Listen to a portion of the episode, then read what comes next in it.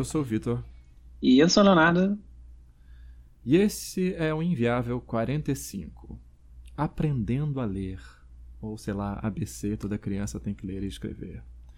Leonardo, com essa idiotice a gente começa. E o, a gênese desse episódio foi a gente conversar sobre ler papers. Né? Então, sim, sim. A gente né, achou que esse poderia ser um tema interessante. E eu acho que também a gente pode expandir para leitura no geral. Então, assim, se você se interessa por leitura técnica, esse é o seu episódio, amiguinho. Ou e amiguinha. É, hum. Leonardo, você é um cara que costume é, ler papers ou, ou, ou, livros? Como é que é a sua relação com material cara, escrito? Eu não sou um cara que lê muitos papers, mas eu tenho uma boa anedota para contar em relação a papers. Muito boa, inclusive.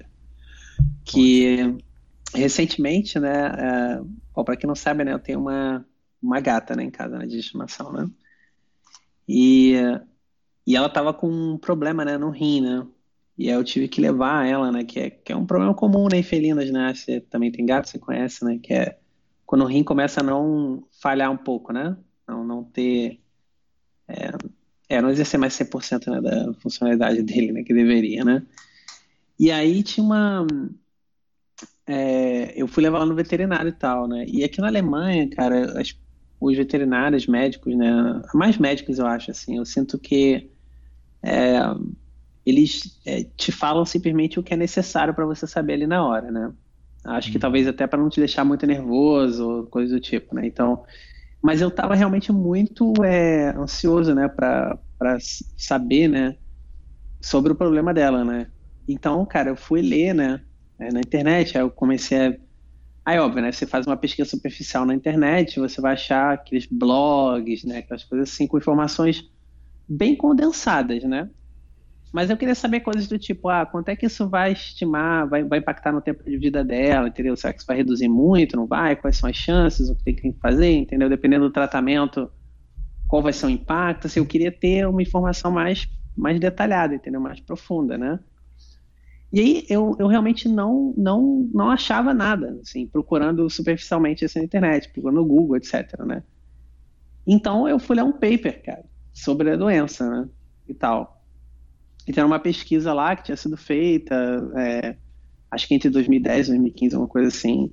E tinha vários grupos, né? Tal, observação científica, né? Vários grupos de teste, etc e tal.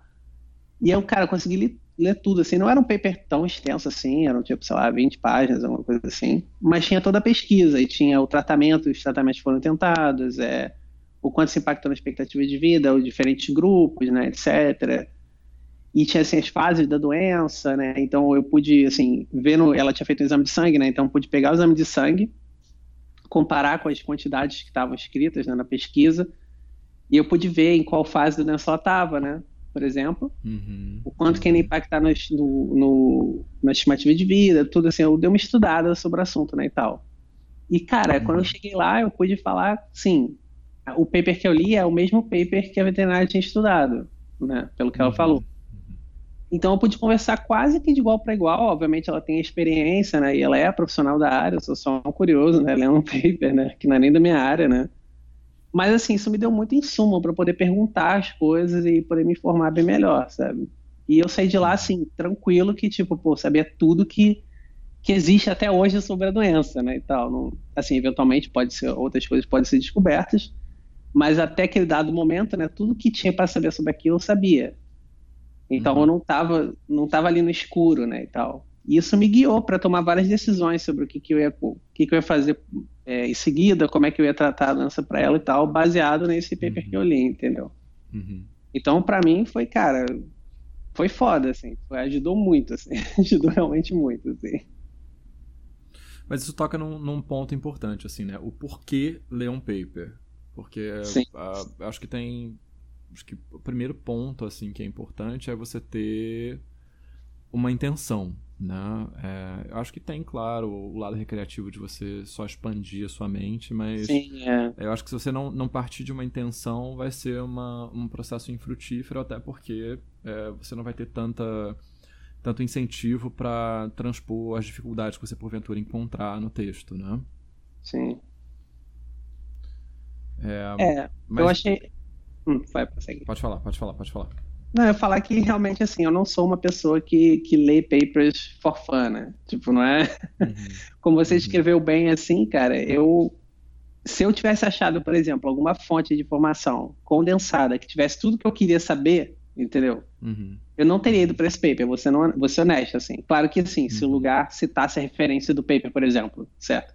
Uhum. Eu não iria correr atrás do paper original, normalmente. Uhum. Porque para mim era uma pesquisa, estava só pesquisando na internet, não era nada mais aprofundada. Mas a ausência dessa informação, né? E como era uma coisa séria, né? A gente tá falando de uma doença, né? Tipo, não é um. Uhum. Sabe, eu não tô procurando qual é o vácuo, o, o, aspirador robô que eu vou comprar, sabe? Tipo, uhum. eu tô estudando, tipo, caraca, um, sei lá, tem um bicho de estimação há mais de 10 anos na sua casa, você tem que ver o que, que tu vai saber fazer, entendeu? Senão o bichinho vai morrer. Aí tu, tipo, pô, cara, eu quero estudar o máximo possível sobre esse assunto, né? É um assunto crítico, né? E tal. Então, uhum. eu acho que para estudos aprofundados, né? Até no, eu acho que realmente é, é, legal, né? Ir na fonte, né? Da, da informação, uhum. mas vai ter tudo ali, né? Você retira o que você acha que é válido, que importa para tua pesquisa ali, né? Sim. É, eu acho que isso, isso é, é, é legal que você falou, né? De você, de você ter essa visão de, de você retirar o que você precisa, né? Então, né, que, que, casa com isso de, de intencionalidade. É, eu também tenho lido alguns papers por conta de questões de saúde, né? Mas por uma coisa de família, né? Pela qual uhum. minha família está passando. Então, vira e mexe, passam alguma coisa para eu ler por causa do, do domínio da língua, né? Para ajudar a, a, a dividir Sim. informação mais, mais nova. É, mas eu, eu tive épocas da vida de ler bastantes papers, assim, né? tanto por necessidade de trabalho quanto por interesse pessoal. Né? Eu já, já trabalhei com em momentos da vida com assuntos que primeiro me eram estranhos e segundo que não eram comuns de maneira geral, né? Então, assuntos relativos à visão computacional, classificação de imagem, não que eu tenha ido muito longe nisso, né? Mas havia ali uma necessidade pontual que fazia com que eu, que eu procurasse certas coisas. E junto a isso, é, tem as minhas curiosidades pessoais, né? Que fazem com que eu busque papers, não, por exemplo, né, sempre essa, o, bingo do inviável, né? Programação funcional. Tem, como é uma área que academicamente, né, especialmente a estaticamente tipada, ela é academicamente muito forte, há, há muitas inovações que acontecem e acaba que o seu primeiro contato com elas provavelmente vai ser por um paper, né? Ainda demora a chegar num, num post blog, às vezes não chega ou chega no, pois é, no, mesmo, é. no mesmo nível de profundidade que, que, seria exigido de um paper, então vale mais a pena ler o, o paper. É, mas isso me fez, claro, criar ferramentas, né? E tentar entender como melhor aproveitar a, a leitura. É, acho que a primeira coisa que eu tive que transpor é, foi aquela expectativa de que a, a leitura ela era necessariamente um caminho para compreensão, né? Que eu ia terminar de ler um paper entendendo tudo que estava ali. É, hum. E especialmente quando você está numa exploração é, que, que, vai te levar a caminhos desconhecidos, é, eu acho que essa é uma expectativa que é bastante frustrante, né, se você se ativer a ela.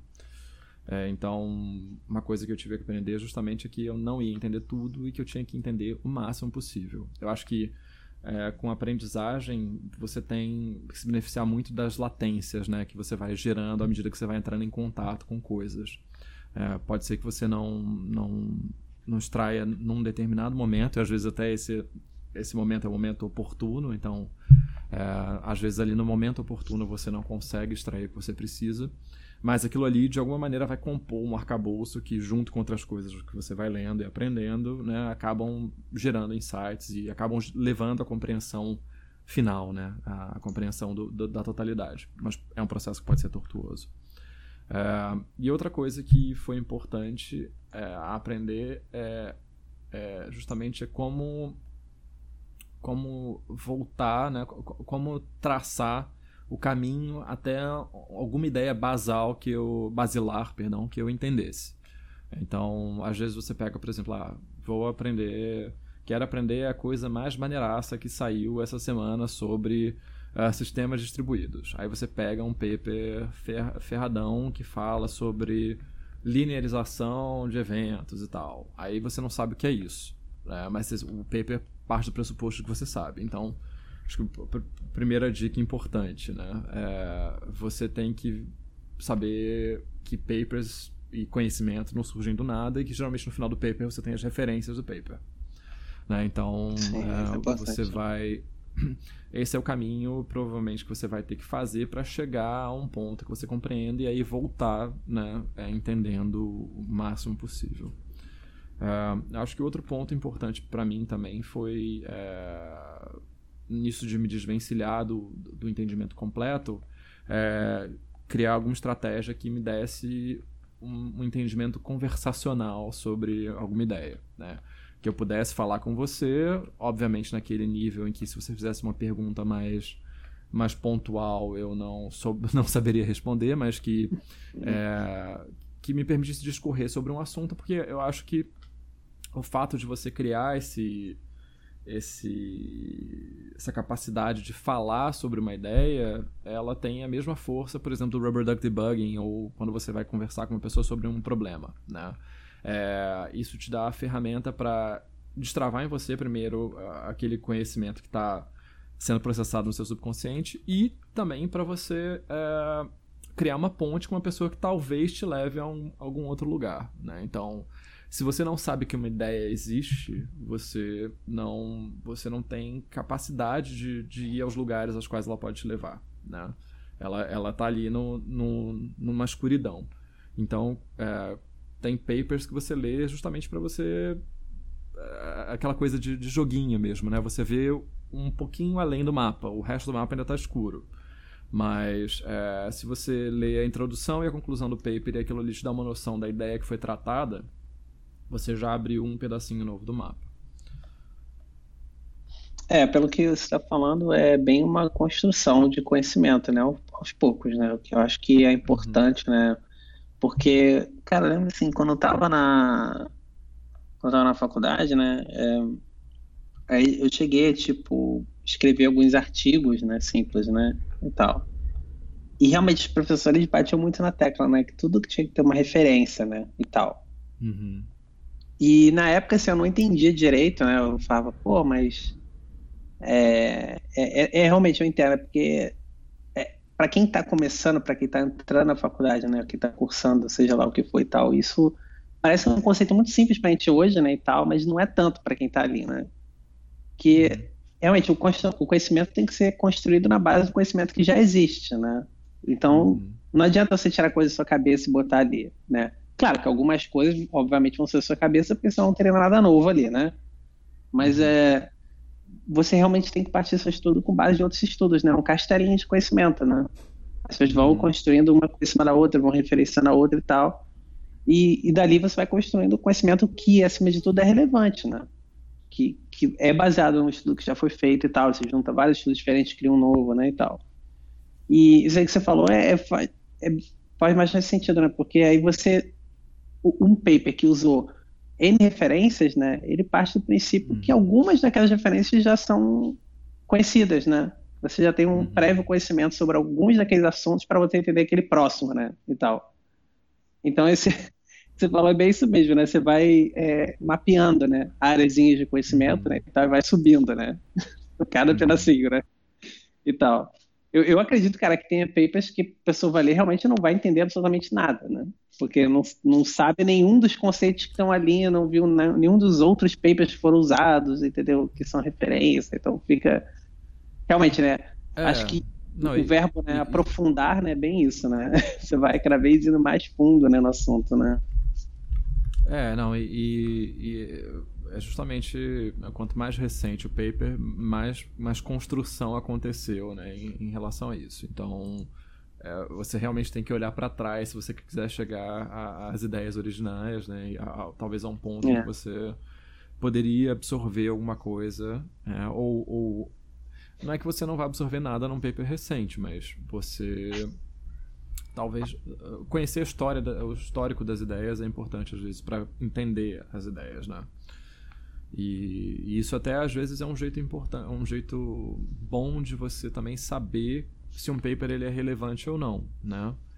É, existem ferramentas, acho que o Google Scholar faz isso, né? Que você consegue botar o nome de um paper e saber quantos papers fazem referência àquele paper. Né? Então, a, a, a, ideia, é claro que né, a academia é, um, é uma construção social, então tem distorções, mas a ideia é que se você vir um paper que tem uma quantidade muito grande de papers que fazem referência a ele, direto ou indiretamente, você está tra tá tratando com uma ideia que é, que é basilar, uma ideia que é, que é importante, né? Sim.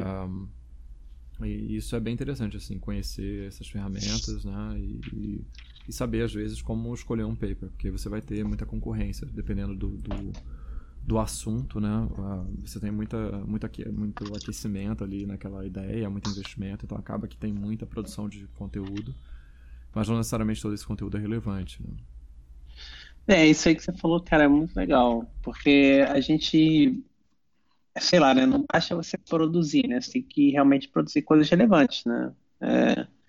e assim, tudo bem também a pessoa falhar, né, numa tentativa de produzir algo relevante, né, também a gente não pode ser tão, né, exigente assim, né? mas é, é importante é tentar, né, mas é, é realmente isso realmente cria uma, uma te dá uma visualização, né, cara, também de em que áreas que a gente está avançando, né, em que áreas que não, né, também. Uhum, isso é uhum. isso é bem legal, assim, te dá uma árvore assim, tal. Você mencionou o Google Scholar, né? Eu que não sou uma pessoa que lê papers com, com frequência, né, sei lá, quase nunca, né, para ser sincero. Uhum. É, eu como leigo assim no assunto, né, tipo se eu quero procurar algum paper de alguma coisa, onde, onde que a pessoa vai procurar? Primeiro na internet. Eu quero chegar lá e digitar, sei lá, quero qualquer assunto que eu quero, como você citou, sei lá, computação distribuída. Estou uhum. começando a me aprofundar nesse assunto, quero começar a aprender, quero ver o que está sendo pesquisado aí de computação distribuída hoje em dia. Qual é, uhum. tipo assim, o lugar que eu vou pesquisar tal, para ver onde tem isso? Cara, o Google Scholar é bom. É, tem um parêntese em relação à produção acadêmica, que é a existem algumas editoras, tipo a Elsevier, que é, que é holandesa, se eu não me engano, é, que fecham o conteúdo. Né? Então você publica numa revista deles ou numa coisa deles e, e eles fecham o acesso. É, então tem muito, muita dificuldade de acesso às vezes a, a um determinado paper. É, e tem muitos sites específicos dessas publishers, mas, mas, hum. mas a, o Google Scholar no geral é um bom caminho, porque ele permite que você não só busque por termos que te interessem e, hum. e, assuntos, né, tags e tudo mais, mas ele tem também uma um jeito de você andar lateralmente, né? Ah, eu, eu quero ver um determinado paper e eu quero ver os papers relacionados a esse paper. Ou eu quero ver quem cita esse paper, né? Então eu quero fazer o caminho contrário. Sei lá, eu, fi, ah, eu achei legal. um paper que é antigo e eu quero ver papers mais novos que, que fazem menção a esse paper, direto ou indiretamente. É, então eu, eu, geralmente procuro por lá, assim, né? não que eu procure muita coisa hoje em dia, mas quando eu procurava bastante eu ia lá primeiro, colocava algumas palavras-chave e aparecia. E muitas vezes você procura no próprio Google e ele te joga no Google Scholar, né? Então é um caminho bom. Mas aí você às vezes não consegue acessar o paper, né? Então você entra, ah, achei, achei que eu quero, parece ser o que eu quero. Você clica e cai numa dessas em que o ah, entendi. negócio está fechado. E essa é uma grande polêmica no mundo da ciência, né? Existe um, um, uma entidade, um tipo um Pirate Bay acadêmico que é o Sci-Hub. Ah, né? tô ligado nisso. O Sci-Hub ele é, ele é uma frente de libertação do, do conhecimento, né? Então eles publicam ilegalmente, entre muitas aspas, né? Porque como é que você vai falar de produção acadêmica com fundos públicos, né? Com financiamento público Sim, fechada. É, né? é um pouco contraditório, então, né? É, então eles, eles vão. Eles desafiam mesmo e publicam. Então, se, geralmente, se você não consegue abrir, você vai no SciHub, procura e tá lá. É, dizem também, eu nunca passei por isso, que é, esse tipo de, de atitude dessas editoras é, é ilegal. Ou, na verdade, ou ela não é. Se não é legal, ela não, ela não cria nenhum tipo de compromisso do pesquisador mesmo com esse licenciamento. Então, se você for mandar um e-mail direto para o pesquisador ou para a pesquisadora ele pode te mandar, ela pode te mandar, porque. Né, e é muito comum as pessoas seguirem esse caminho. Assim, ah, não estou encontrando, não quero usar o SciHub, manda e-mail para a pessoa e a pessoa pode te mandar. Hum. É, então, fecha parênteses. É, mas eu, eu então assim eu, eu, eu geralmente vou no Google Scholar, né? então procuro lá é, e eu também por conta do, dos interesses é, pessoais acaba que né, você eu, eu sigo muita gente no Twitter e eu entro em comunidades em que papers circulam bastante então fala, ah, tá, tal coisa tá num paper tal, tal feature do Haskell tá no paper tal, foi pesquisa de fulano ou de cicrano, né? Então você consegue chegar no, no na publicação e, e, entender alguma coisa. Né? Então eu tenho, geralmente quando eu pego um paper que eu quero ler, eu, eu acho dessa fonte e, e salvo e guardo aqui no meu Dropbox.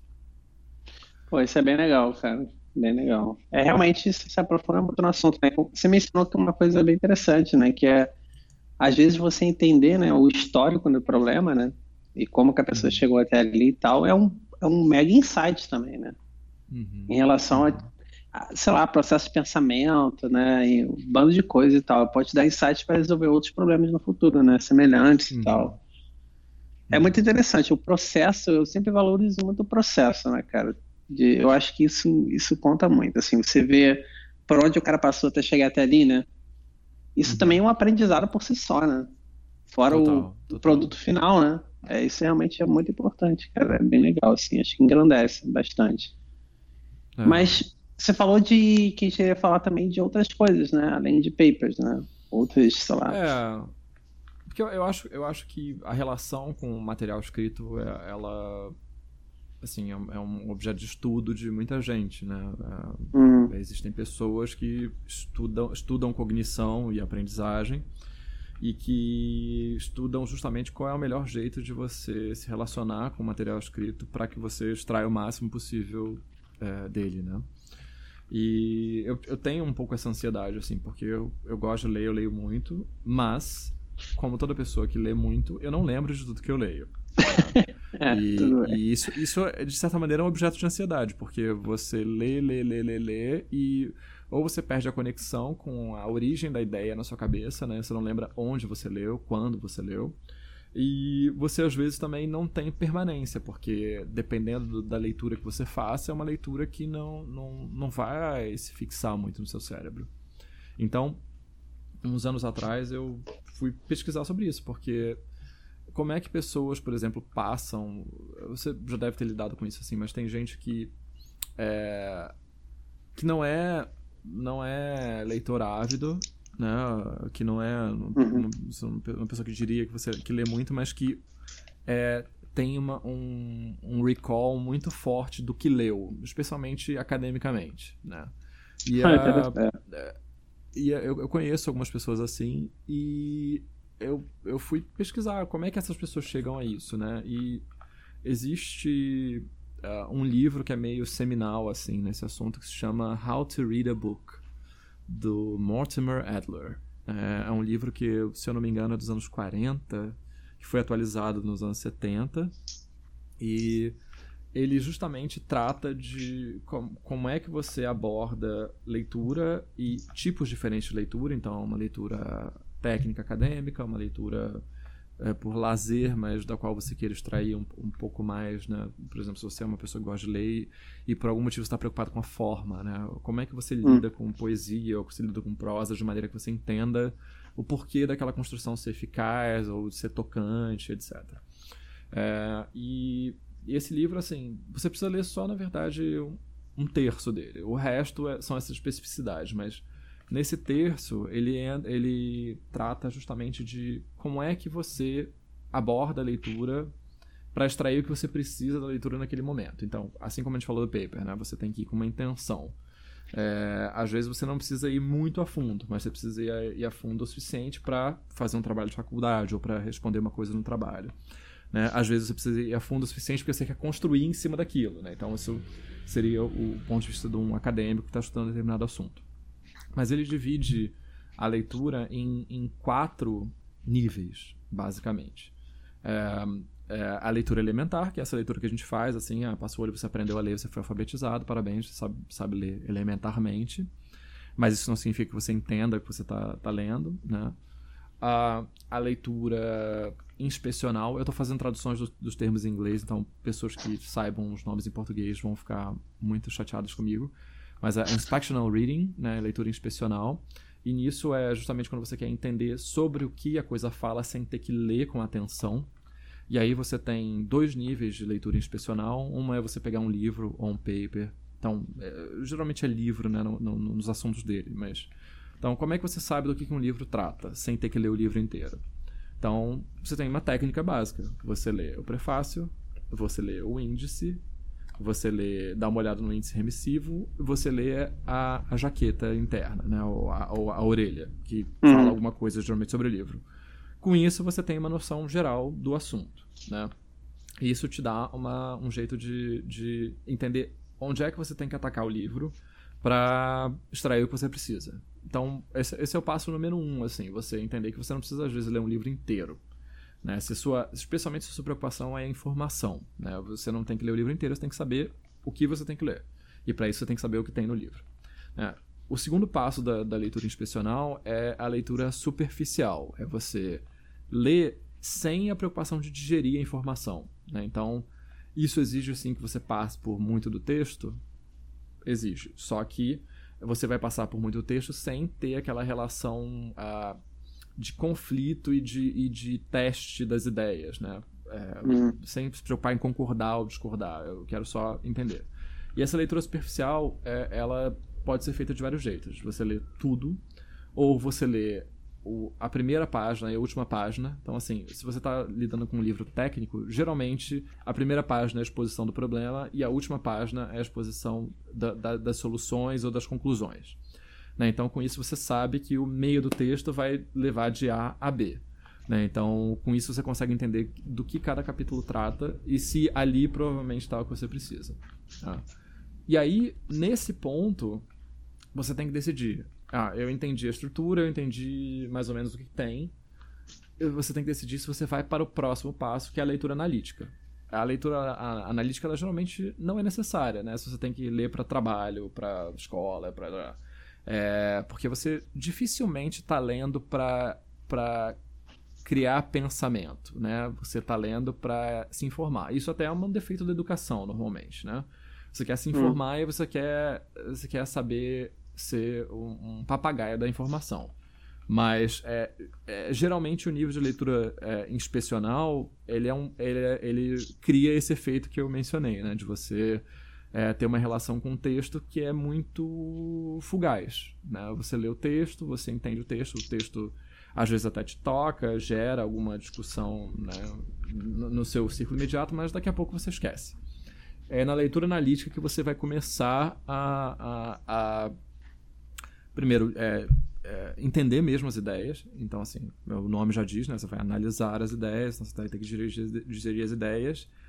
E, e essa é uma leitura minuciosa, né? Então, é, você é uma leitura que você vai fazer quando você tem tempo. Se você não tem tempo para essa leitura, você não vai chegar no nível analítico.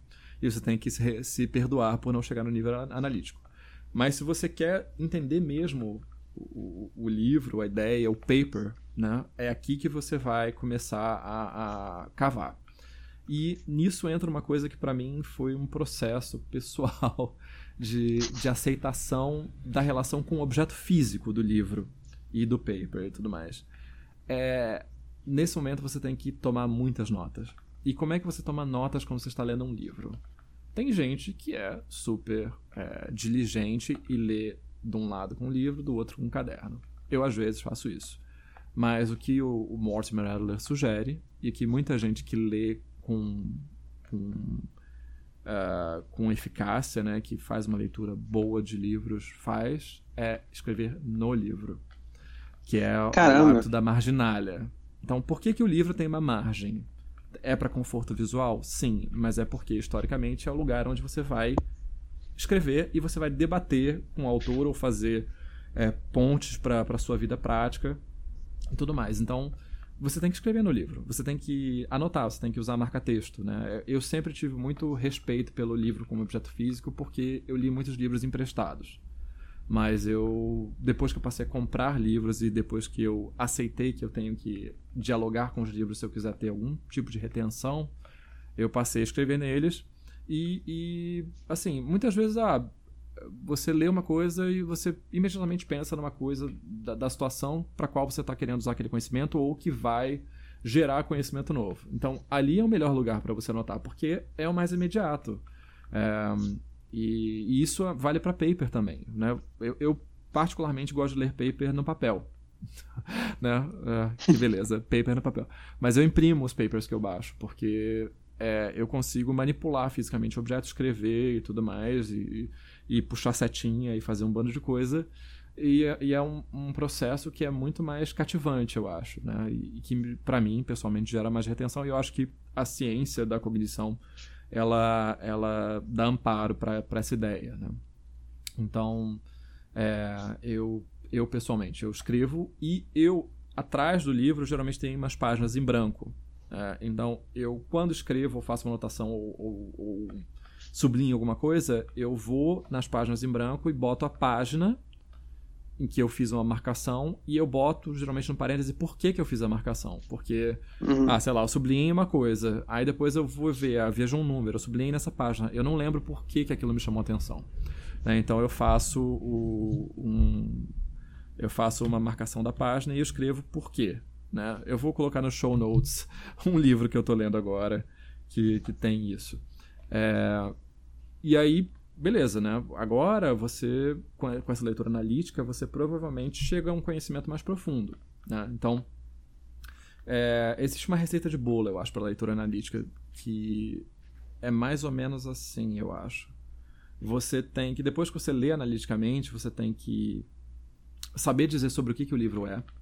é então, às vezes você lê superficialmente, você não lembra mais do, sobre o que, que o livro é. é saber fazer um resumo do livro, né? Então, assim, ah, vamos fazer uma resenha para a escola. Não, não é isso. É você saber com as suas palavras realmente dizer, falar das ideias. É, saber fazer relações entre as ideias que acontecem no, no, no livro, né? Que aparecem no livro, no paper. E, idealmente, você tem que saber por que, que aquele livro foi escrito, né? Porque, ah Estou falando sobre, sei lá, que eu estou lendo agora, sobre um livro sobre, sobre sistemas, né? não sistemas computacionais, mas uhum. sistemas, feedback e tal, relação entre entradas, saídas e tudo mais. E por que, que o autor escreveu esse livro? Ah, porque ele estava preocupado com esse problema. E quais são esses problemas? Fala, fala com as suas palavras. Se você não souber fazer isso no final do livro, você não fez uma leitura analítica. Né? Você não, não, não, não usou melhor essa, da melhor maneira possível a, esse envolvimento profundo com o livro. Né? E, e qual é o grande lance da leitura analítica? É que você tem que fazer a leitura inspecional antes. Você não pode partir para a leitura analítica primeiro. Né? Ah, vou, vou, vou ganhar tempo, né? então eu vou para a leitura analítica de cara. Não, você tem que ter feito esse trabalho da leitura inspecional, de dar uma olhada superficial, ler a, né, o índice e tal, ver, ter, um, ter uma, uma ideia vaga sobre cada, cada capítulo, para depois você partir para a leitura analítica, porque você já tem que chegar com a leitura para a leitura analítica com uma noção do que, que você está lendo, para você saber que em que, que você está pisando, em que pé as coisas estão, para você daí começar esse processo dialógico, né? E aí tem um quarto nível de leitura, que é o quarto nível que a gente raramente chega, porque eu, eu não sou acadêmico, você não é acadêmico, então eu não, eu não tô. Geralmente eu não estou tentando fazer uma leitura comparativa para gerar conhecimento novo. Mas existe esse quarto nível que é a leitura sintópica. Né? Então, assim, ah, eu quero escrever um paper. É, para escrever um paper, eu tenho que ter lido muitos papers. Eu tenho que saber de onde vieram as ideias. Eu tenho que é, é, saber que uma determinada ideia veio de uma determinada pessoa, num determinado livro, numa determinada página, né? Então, é, é uma leitura que ela depende de várias fontes de referência para você fazer, então, uma comparação, um contraste, você é, elevar o, o, conhecimento a partir de várias, vários pontos de vista diferentes, né? É, e eu acho que o, o, ponto principal assim desse, desse livro, nesse né, How to Read a Book, é que ele foca muito na ideia de que você tem que ser um leitor exigente. Né? É, não é que você nunca vai se divertir com um livro, mas você tem que ler com um nível de atenção suficiente para que aquela leitura te traga alguma coisa, mesmo que seja literatura. Né? Então, eu, eu leio bastante literatura, mas eu acho, né, eu posso estar errado, mas eu acho que eu leio com um olhar muito mais apurado hoje em dia, é, desde que eu passei a usar essas técnicas. Né? E, é, é, tem, tem uns artigos que resumem o livro sobre ler livros talvez valha a pena ler para saber se você quer ler o, o, livro. Mas eu achei bem legal de ler, assim, bem, bem tranquilo. Eu não li todo. Eu li só essa parte e eu não li, por exemplo, o, o capítulo sobre poesia. Não é um tipo de leitura que eu faça normalmente. Mas é, esse, essas, esse primeiro terço do livro ele é muito rico, eu acho. É, cara, interessante mesmo. Eu, assim, é, definitivamente não estou nesse nível né, de leitura, né? Mas é, é muito legal, cara. Você mencionou essas várias, né? É, eu nunca tinha pensado dessa forma, né? Eu acho que, assim, intuitivamente a gente acaba usando alguns desses tipos, né? Sem querer, né? Assim, claro que não com todo o aprofundamento técnico, né? Mas é, é interessante ver você realmente classificando, né? É, e, e, realmente passa a fazer sentido mesmo, quando você para para pensar. É interessante. Você lê mais livros técnicos ou livros, tipo, não técnicos, né? Mais como lazer e tal? Qual você acha que é a proporção, assim? Ah, eu leio muito mais por lazer do que, do que livro técnico, né? Eu tenho tentado ler mais livros técnicos ultimamente, porque eu não sei se é uma ansiedade desses tempos, né? De você... Eh, de você ver o mundo indo pro buraco. Mas eu, eu, eu tenho querido fazer da minha leitura um, não um ativismo que é muito forte, mas é uma coisa que construa alguma coisa. Né? Então, uhum. ler por lazer, eu acho é importante. Né? Tem gente que não lê nada de, de não técnico. É, perdão. É, não lê nada de não técnico. E eu acho que isso empobrece um pouco, porque é, a, a literatura e é, assim como qualquer forma de arte, ela é uma coisa que, que ela alimenta a gente num grau muito além do que o, o racional. Né? Então, é, e, e, também muitas ideias interessantes e muitos insights. A psicologia existia na literatura muito antes da psicologia. Né? Então, você é. entende muito mais sobre as pessoas lendo literatura. É, mas eu, eu tenho lido nesse ano eu li basicamente livros uh, livros não é livro, livro, livros não ficção né? não vou dizer técnicos mas não ficção hum. é. interessante é. é cara eu não não leio muito assim eu leio bem lento né assim na verdade eu não consigo para mim criar um ritmo de leitura né assim eu leio um pouco um dia, depois passa tipo vários dias, eu leio de novo alguma coisa, entendeu? Eu demoro muito para terminar um livro assim. Ultimamente, antigamente não era assim. Eu acho que isso é uma coisa que eu perdi definitivamente, porque quando eu era assim adolescente, assim até diria assim meados da faculdade, assim tal, eu lia bastante livros não técnicos assim, né? E eu lia com uma certa é, velocidade, assim, até uma certa consistência e tal. Mas eu acho que eu fui realmente perdendo isso mesmo, assim. Não sei se. É, não sei, hoje eu leio mas muito eu, mais artigos, acho... outras coisas. É, assim, eu, eu, por exemplo, esse ano é, é, um ano em que eu me vejo muito ansioso, é, mesmo assim, com, com o estado das coisas, né? É, e isso afeta totalmente minha capacidade de me concentrar. Eu não hum. posso dizer que eu, eu tenho alguma dificuldade na minha vida que me impeça de ler eu tenho tempo. Eu trabalho de casa, eu posso ler sim, almoço, sim. eu posso. Mas eu, eu, eu me pego checando Twitter, né? A única rede social que eu checo. E, e usando isso como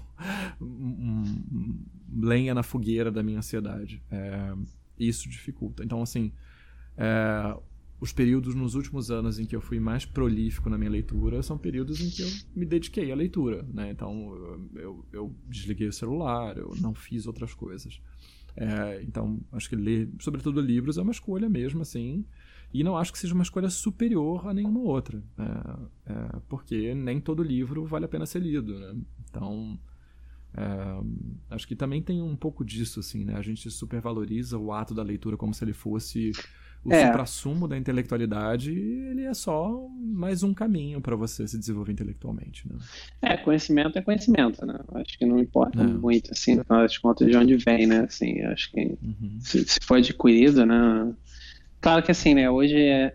Eu acho que esse episódio, cara, é um episódio muito importante nos dias de hoje. A gente tá gravando, entendeu? Porque realmente, cara, a gente vive numa era onde as pessoas não correm atrás de ler nada, assim que, que é relevante, né? Assim, elas simplesmente jogam informação né, em cima das pessoas, né, e tal, e as pessoas parece que não vão pesquisar, não vão ler nada sobre o assunto, sabe? Parece que a gente está é, realmente a regredindo. De fontes né? primárias, né? Uh, você vê hoje, o, o, foi hoje o nosso ministro das Relações Exteriores dizendo que a, a pessoa, as pessoas acreditam no aumento global de temperatura porque os termostatos estão mais próximos do solo.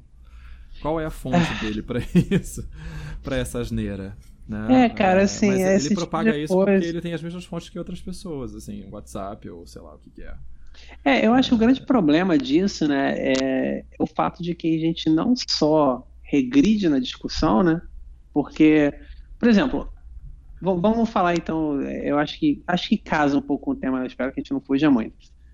Mas se a gente está falando de aquecimento global, por exemplo, certo? Vamos pegar o exemplo do aquecimento global e falar do que a gente já falou nesse episódio. Cara, se você quer ler sobre aquecimento global, tem N papers sobre a porra do aquecimento global, certo? Uhum. Você vai lá, você lê, você tira suas conclusões, certo? Tipo, tá ali, tem as observações, tem os dados, os estudos. Cara, quantos papers tem dizendo que não existe aquecimento global? Tá entendendo? Uhum. tipo, não tem, cara. É, é, é, assim, é meia dúzia de lobista de, da indústria lá dos Estados Unidos lá que fizeram os, os papers irrelevantes, que não tem nenhuma citação, não, sabe? Não tem nada.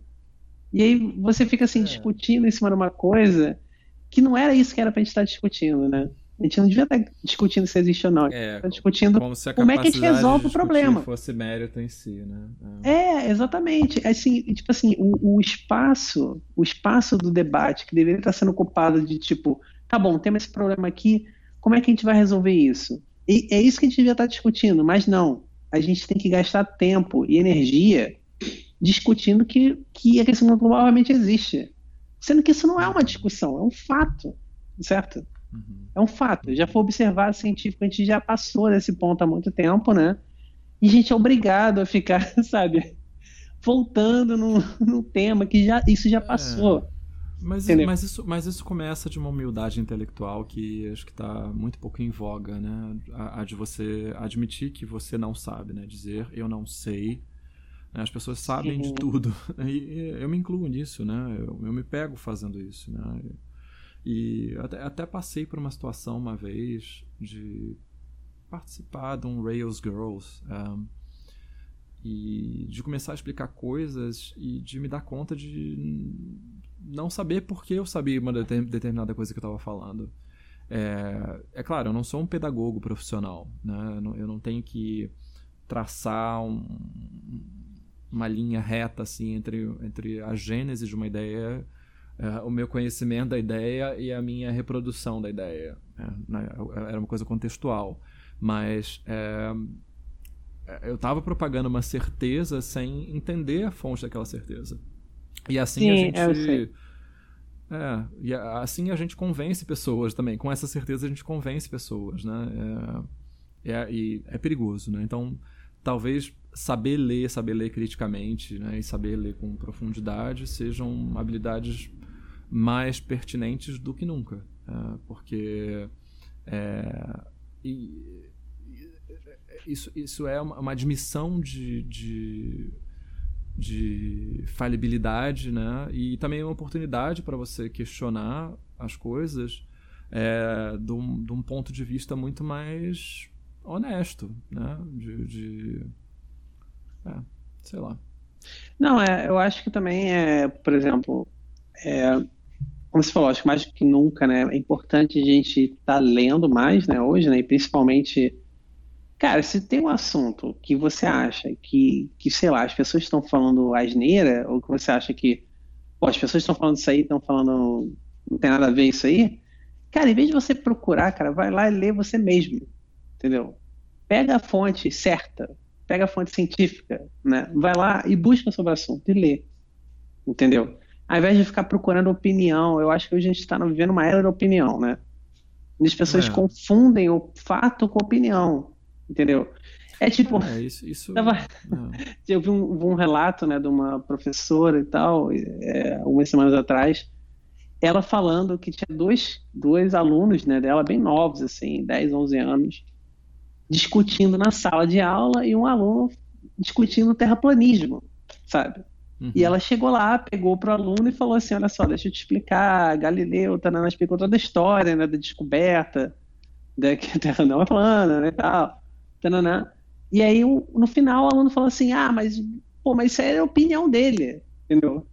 Aí ela uhum. falou: Não, isso não é uma opinião, isso foi um processo científico de observação, e ficando, né, como é que era, né, o processo científico e tal. E assim, o que as pessoas acho que falham em entender, né, quando a gente fala ciência, não é que a ciência seja a dona da verdade, certo? Uhum. Inclusive, eu acho que a ciência está ali para ser questionada, certo? Sim. Mas não através de opiniões, né? Ela está ali para ser questionada através de outras observações científicas, né? Sim. Sei lá, se você vai Sim. lá, faz uma observação, cheguei à conclusão que não sei o que tem colesterol, aí beleza. Tudo bem. É isso não significa que aquilo é uma verdade escrita em pedra, que nunca pode ser mudada. Né? É, Amanhã, se eu não me engano, na, naque, naquele. É, naquele documentário de terraplanismo do Netflix, né? Da, é muito bom, Curve. cara, é muito bom. É, tem, tem um cientista que dá esse depoimento, né? Ele fala a ciência ela é uma seta, né? Ela é um caminho. Sim, é. Ela, não é, ela não é o ponto de partida nem o ponto de chegada. E isso é, é a natureza do conhecimento, né? Ele não é estanque, mas esse obscurantismo que está tão em voga, ele trata o conhecimento como estanque, né? As, as verdades como absolutas. Tudo pode ser explicado por alguma conspiração que deixa a gente, né, como vítima de, das vontades de alguma entidade global. Maligna. É. é maligna. É... é. É, cara, e é muito ruim as pessoas replicarem termos, né, e coisas do tipo que elas nem entendem, né, cara, que, tipo, não existem, né. As pessoas ficam, ficam repetindo jargões e aquilo ali... Pô, o Brasil, cara, ultimamente, pô, cara, desculpa, mas a gente tá passando muita vergonha, cara. Assim, é. sabe, a gente indo no, no, museu dizendo que, pô, que nazismo era de esquerda, sabe? Tipo, cara, na moral, cara, assim... É a gente tá num, num, ponto, assim, né, que é muito esquisito, cara, da história, né? Que, assim, as pessoas não, não querem mais ler nada, sabe? Pô, a gente tá falando de, cara, aprendizado de segundo grau, cara, sabe? Uhum. Então a gente não tá falando... Coisas que a gente falou aqui, a gente tá falando de papers sofisticados, né? De, de um nível de profundidade que às vezes é, é, e, é, é, difícil até da gente o poder entender. do conhecimento. É, eu, eu, até eu vou tentar achar o link para botar no show notes, mas eu, eu, lembro de ler um caso recente de um, de um uh, neonazista. Não. É. Não, neonazista não, mas um, um desses alt-right da vida que uh, insistiam que o nazismo era de esquerda.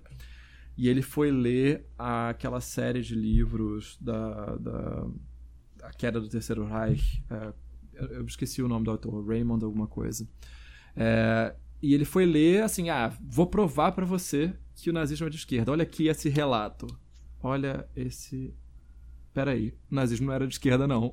Tipo, o, o livro, o conhecimento.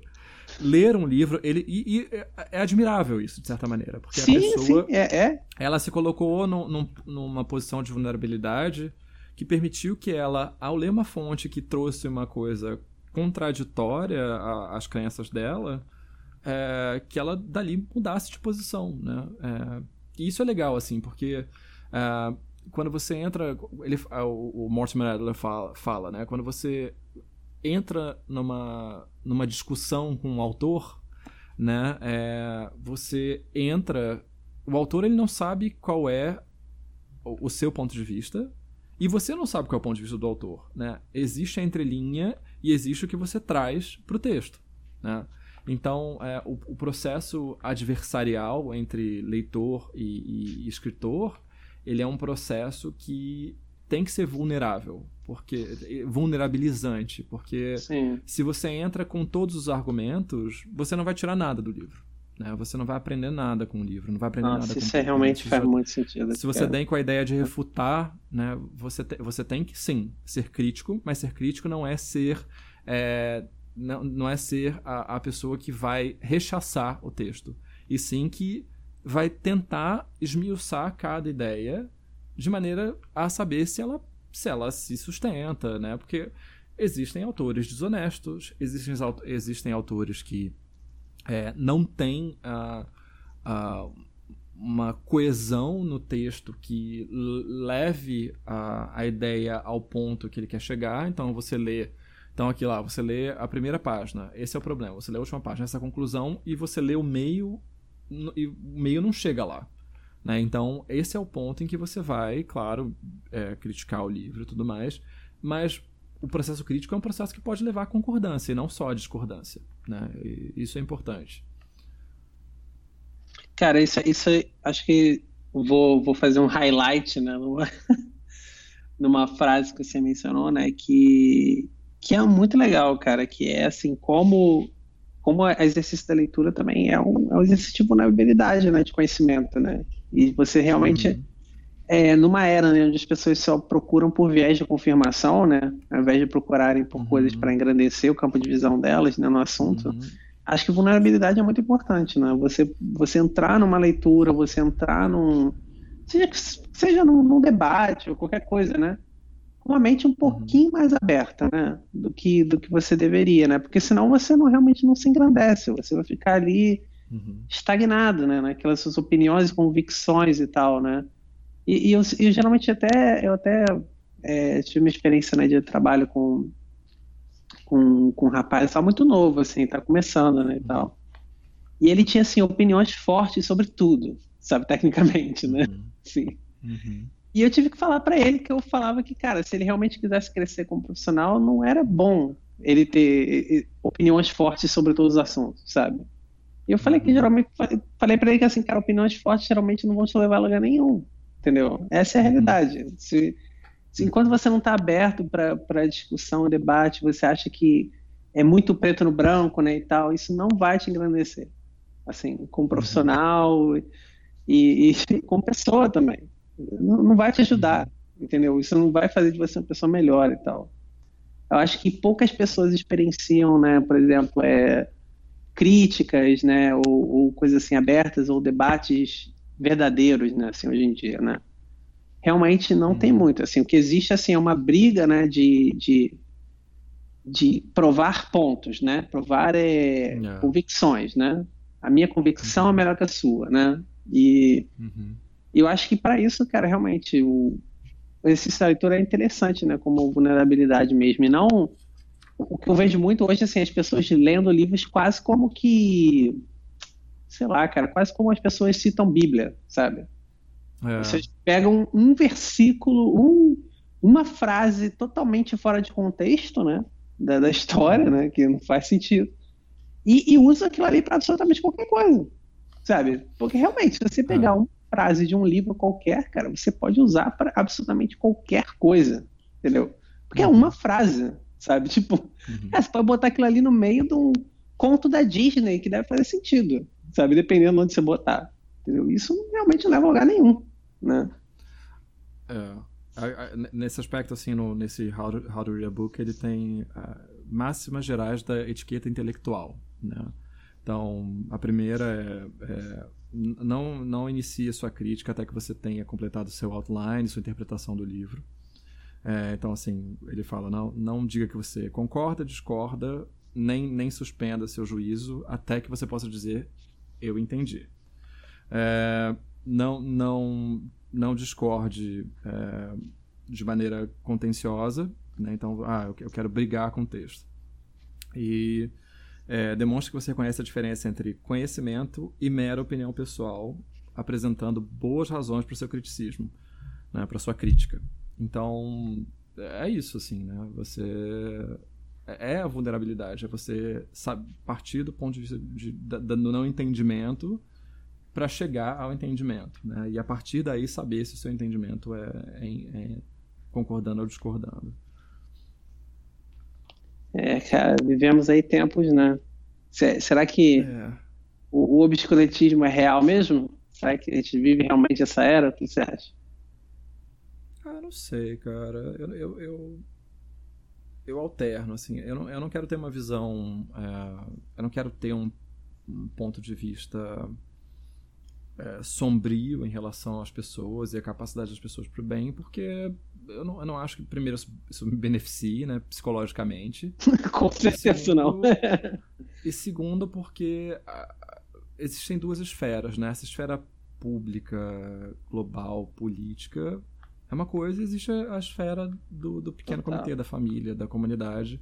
E você não vê, assim, eu não vejo, né? E talvez eu tenha muita sorte, mas uma reprodução dessa esfera pública na minha esfera privada, né? Então não tem por que eu achar que, Sim. assim como o todo não representa a parte, eu sei que a parte não representa o todo, mas eu, é, é, é, isso me permite ter esperança. Né? Sim. E, e, e, eu acho que mesmo nessa esfera pública grande, né, talvez isso a gente possa entrar nas nossas recomendações, porque acho que, acho que isso puxa uma recomendação que eu acho que você vai fazer, que eu vou fazer também. Mas uh, você vê, por exemplo, no caso dos soviéticos. Né? Uh, eu, já recomendei aqui a Svetlana Alexievich, uh, num episódio remoto, que eu não lembro qual foi. Mas você vê na, nas atitudes, nas coisas que aconteceram, e olha que muitas coisas foram aconteceram por, por mil escrotidões, mas você vê nas coisas que acontecem a capacidade do indivíduo para transcender essa pequenez e essas coisas. Uhum. É, então eu tendo a acreditar que. Tendo a, eu prefiro talvez acreditar que essa seja uma fase. Não que isso ajude com certas coisas é, muito complexas, né, como a crise climática, que a gente certamente vai viver nas nossas vidas. Né? Já está vivenciando, mas vai vivenciar de uma maneira muito mais dramática. Uh, mas talvez isso também seja. Um, talvez isso seja o suficiente para me impelir a acreditar que uh, as pessoas não vão agir quando deveriam agir, mas vão agir no, no fim das contas. Né? É, cara, eu, eu tento assim, eu acho que é muito difícil, né, a gente é, analisar um período histórico, né? Quando a gente está uhum. vivendo ele, né? Uhum. Eu acho que é realmente muito, muito difícil, porque a gente ainda não tem as consequências, né? A gente ainda não tem. É... Uhum. A gente não tem a visão geral, né? Por exemplo, hoje é muito fácil a gente analisar assim, Segunda Guerra Mundial, né? Porque, pô, já se uhum. passou anos, a gente já viu todos os desdobramentos, né? a maioria deles, né? A gente entende, mas muitas coisas a gente ainda vê, né, de dobramentos hoje, né, e tal, como essa volta aí de uns movimentos esquisitos, né, etc. De rever um ciclo, né, se, se fazendo de novo. Mas é, eu acho que, assim, é muito interessante, né, esse momento que a gente passa. E eu até estava vendo um dado hoje, né, de que é, as inscrições do Enem acho que caíram, acho que 10 ou 12%, uma coisa assim, de um ano para o outro, né. Eu acho que isso é bem alarmante, Assim, eu acho que, que essa imagem, né, que, que muitas pessoas que estão lá em cima, né, ficam dando, né, de universidade, educação, isso acaba realmente assim uhum. impactando, né, cara, na no, na universidade, na academia, entendeu? De uma forma muito negativa, uhum. né, para algumas pessoas, né, e tal. E eu sou da mesma opinião que você, assim, eu não, eu não gosto de ter assim uma visão muito negativa nesse aspecto, né? Eu gosto de sempre acreditar no melhor das pessoas, né, assim. É, mas eu acho que sem dúvida a gente vai sofrer, né? Algumas coisas, mas eu não acho que é uma é um fim do mundo, né? Eu acho que definitivamente isso é uma coisa que, assim, como vários períodos, né? A gente superou isso e a gente vai superar isso também. É, não, não vai ser. É isso aí. Acho que no final, assim, o conhecimento, né, vai prevalecer, até porque, cara, a falta de conhecimento tem suas consequências, né? A gente uhum. viu isso ao longo da história, né? Todas as vezes, né? Tem até aquela aquela piada, né? Que, tipo, todo filme de, de pós-apocalíptico, né? Começa com um cientista avisando as pessoas, né? E sendo ignorado, né? Uhum. então, assim, é a falta é. de conhecimento, né? Ou a ignorância, né? Dele, né? Ele tem essas consequências práticas, né? No, no mundo real, né? Então, se a gente continuar seguindo por esse caminho, infelizmente a gente vai acabar tendo consequências, né? E, e, e todas essas pessoas que, que negam né, informações ou negam estudos científicos e tal, elas vão ser as pessoas que vão ser tratadas como os vilões na história, né? daqui a anos, Sim. né? Então, se as pessoas acham que elas estão sendo muito espertas hoje e tal, não, cara, você está botando o seu nome na história para sempre, cara, de uma forma muito negativa, né? E elas não têm a, a noção, né, do, do que que da magnitude é. da coisa, né? Até o momento, é. né? Mas vai, vai chegar, entendeu? Tomara que não, na real, né? Tomara que tudo se resolva, a gente não, não né? Mas com certeza a história eu acho que vai ser o melhor remédio, assim. Eu acho que é. isso vai ser colocado na história que, que realmente aconteceu, né? Uhum. Ah, cara, isso, isso, acho que foi um bom, bom encerramento pro, pro assunto. Então, vamos para as recomendações? Vamos aí, cara. Quer começar? Posso começar. É, no assunto livros, tem um clássico do Ray Bradbury, uh, se chama Fahrenheit 451.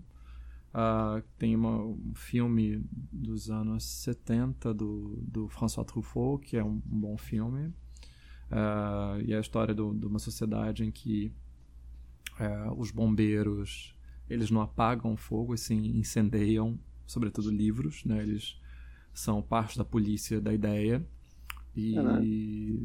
e é, nessa história está contido justamente o poder da ideia, o poder do livro como uma coisa que transcende qualquer uh, movimento contrário. Né? Então, casa com o que você falou no final. É, eu queria recomendar também uma série da Amazon, uh, Fleabag. Uh, saiu a segunda temporada há umas duas semanas. Caraca, eu ouvi você falar dessa série. É, é, é boa demais, é boa demais. A segunda temporada consegue ser melhor do que a primeira. E só tem duas temporadas, e em tese não ah, haverá ah, mais bom. temporadas, então são bom, só 12 bom. episódios para você curtir. É uma série inglesa, então é bem curta. É, é uma das melhores coisas na, na TV nos últimos anos, no meu ponto de vista. É, e acho que é isso. É, eu tinha uma terceira recomendação, mas acho que eu vou deixar para você, porque acho que você vai recomendar também. Não, não, podemos recomendar juntos, né? Temos aí a recomendação da série da HBO, né, cara? Chernobyl, né, cara? Muito bom, Sim. cara. Eu não sei se é Chernobyl ou Chernobyl, qual é o jeito certo de falar? Acho que, é, acho, é, acho que em português é Chernobyl, né? Mas é, é mas eu, eu vejo eles falando Chernobyl, Chernobyl, né, na série, né? Eu acho que é um jeito. Não sei se, é, se em inglês é assim ou americanizou pra isso, não sei. Mas enfim, vocês conhecem a história, né, e tal. Mas é muito interessante, né, e tal. É... Eu acho que, cara, é uma série, nossa, cara, é muito interessante, né? Eu acho que é uma, é uma recomendação perfeita para esse episódio, né? Porque a série traça, né, muitos desses paralelos, né, de, de conhecimento versus, né, politicagem, né, e, uhum. e burocracia, né, e tal, né, e realmente uhum é muito interessante a gente ver ali realmente né, a, a falta de conhecimento tendo suas consequências reais, né? Uhum. E onde realmente dá merda mesmo, né, cara? É uma série assim, por um lado é curiosa, né, e tal, mas eu, cada pessoa, né, ressoa diferente, né, claro, com a obra, mas para mim ela é uma série meio, meio triste, assim, né? Eu, Não, é... em vários momentos, assim, eu fiquei muito para baixo, assim, eu fiquei, putz, sabe, tipo é uma série é. tensa mesmo, né? Não... É, é realidade. Eu recomendo, né? assim, se você, se você gostou da... Uh, se interessa pelo assunto, o livro da Svetlana Alexievich, Vozes de Chernobyl, tem a, a, a história da, da Lyudmila Ignatenko, né, que é a mulher do bombeiro da série, é uhum. baseada num relato do livro. E tem outras coisas também que são. Uh, e é muito impressionante tudo o que acontece ali, né, em relação ao despreparo mesmo que eles apresentavam, né, dos bombeiros. Na, na, série nem apresenta isso, mas os bombeiros chegaram a, a situação em mangas de camisas, não tinham nenhum equipamento. Não que algum equipamento fosse servir para um núcleo né, radioativo é, aberto, mas ali já era, né? Mas eles estavam muito despreparados e ao mesmo tempo, né, eles conseguiram um feito de é um feito de heroísmo mesmo, né? Eles conseguiram conter aquilo ali que acho que nenhum outro povo na Terra conseguiria. E eu não sei Cara, se você está ouvindo, mas é, a, a, o podcast da série é muito bom. É, não, não tô vendo. Vale a pena. É o podcast oficial com, com o, o autor, né, o, o, roteirista e diretor da série, Craig Mazin, e Peter, Peter Sagal, uh, que é um, é um, outro roteirista, e eles vão episódio por episódio falando o que é verdade, o que não é verdade, o que foi exagerado, o que não foi exagerado. E, tipo, infelizmente, a maior parte das coisas que você vê não só é verdade, como ainda foi atenuada. Então. É, é eu, eu tava vale com essa impressão. Eu tava com essa impressão é. quando eu tava na série, assim, que. É, que algumas coisas, assim, eu tava comentando, né, com minha esposa e tal, que, que eu olhava algumas cenas e falava, cara, eles deram uma, até uma maneirada, assim. Porque. É eu acredito que seja bem pior que isso. Pelo que o cara descreve né, na série, quando ele começa a falar dos argumentos técnicos, né? De tipo, uhum. do quão perto né, o reator e quanto que aquilo é o efeito né, e tal. E uhum. comparando com os efeitos que mostrou, eu, eu imaginei que na vida real deveria, realmente deveria ser muito pior. Saca? Tipo, é. me, me pareceu assim que eles realmente estavam sendo legais até com a gente. Mesmo assim é chocante. Uhum. Né? Mesmo. É com a parada assim atenuada, né, um pouco, né, visualmente, né, é chocante anyway, né? É, é realmente. É, vale muito assim. a pena. É, eu vou recomendar um, já que a gente está falando de, de escrita, né, e tal, eu vou recomendar um vídeo, um vídeo sobre escrita, né, até o meu termo aí, né. É, eu acho que eu já recomendei aqui esse canal antes, né, e tal, mas uh, vou recomendar um vídeo, né, específico, né. É, você conhece o canal do Nerd Writer? Sim, é demais. Cara, é muito legal. e e ele tem um, um, um, vídeo específico, né, que é tipo how, é, como, né, o E. Cummings escreve um poema, né, o poeta americano, né, e tal. Uhum. Onde ele pega um poema icônico dele, né, e tal, e, e destrincha, né, e tal, a estrutura e uhum. o jeito que ele escreveu e tal. É muito interessante esse vídeo. Esse vídeo há um muito tempo atrás. Achei legal trazer para esse episódio, já que a gente está falando de leitura e escrita, né, geral. Né? É bem legal. legal. Bem legal. Então é isso, temos um episódio. Temos um episódio, temos. Então, é então é isso. Até a próxima, pessoal. Até semana que vem, leiam livros. Fica aí. É. Livros. Busquem conhecimento. É isso aí, isso aí cara. Busquem conhecimento. Putz, cara, perfeito. Caraca. Tá, é a verdadeira mensagem aí do, do nosso ET Bilu aí. Muito Eterno bom. Bilu. É isso aí. Tchau, tchau. Até a próxima.